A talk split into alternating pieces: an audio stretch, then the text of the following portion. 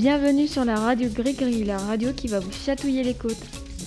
Au sommaire, aujourd'hui, Lilou nous parle de Robert Cordelier, une personnalité de Saint-Imoge, et Ayoub Bogdan nous font la minute sport. Et c'est parti, on laisse le micro à Lilou. Aujourd'hui, je vais vous parler d'une personne qui a marqué tous les Saint-Imogiens et, toutes les Saint-Imogiennes.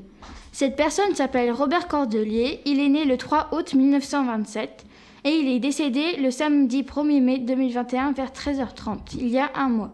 Euh, il sera tour à tour marchand de journaux, puis bûcheron, avant d'embrasser la carrière de camelot dans les années 1940. Son truc, c'était de raconter des histoires, un don qu'il mettait à profit pour faire de vibrantes démonstrations.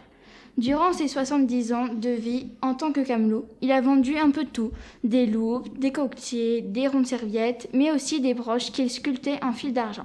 Côté cœur, Robert Cordelier a épousé Émilienne, l'amour de sa vie, qui est malheureusement décédée dans les années 1980. Ils ont eu un fils, Gilles, deux petits-enfants et quatre arrière-petits-enfants. Tous ont eu la chance de côtoyer ce papy aimant qui avait toujours un mot ou un geste réconfortant. C'était un raconteur d'histoires, un faiseur de spectacles, se souvient sa petite fille Christine Cordelier. Pour moi, Robert était comme mon grand-père ou mon arrière-grand-père. Il faisait partie de ma famille. Il a toujours été très gentil, attentionné avec tout le monde. C'est une personne extraordinaire. Je lui rends hommage aujourd'hui parce que c'était une personne qui a beaucoup compté pour moi. Quand j'ai appris qu'il était mort, ça m'a anéanti. C'est encore compliqué aujourd'hui pour moi d'accepter qu'il ne soit plus là parmi nous. Repose en paix, Robert. Après cette rubrique émouvante, on parle sport avec Ayoub et Bogdan.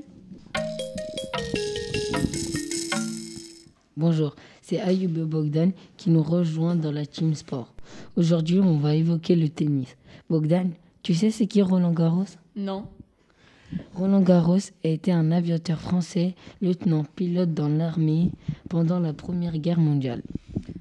Ah ouais, cool. Et le tournoi de tennis, c'est pour bientôt Ah ouais Quand ça? Ça commence le dimanche 30 mai et ça termine le 13 juin.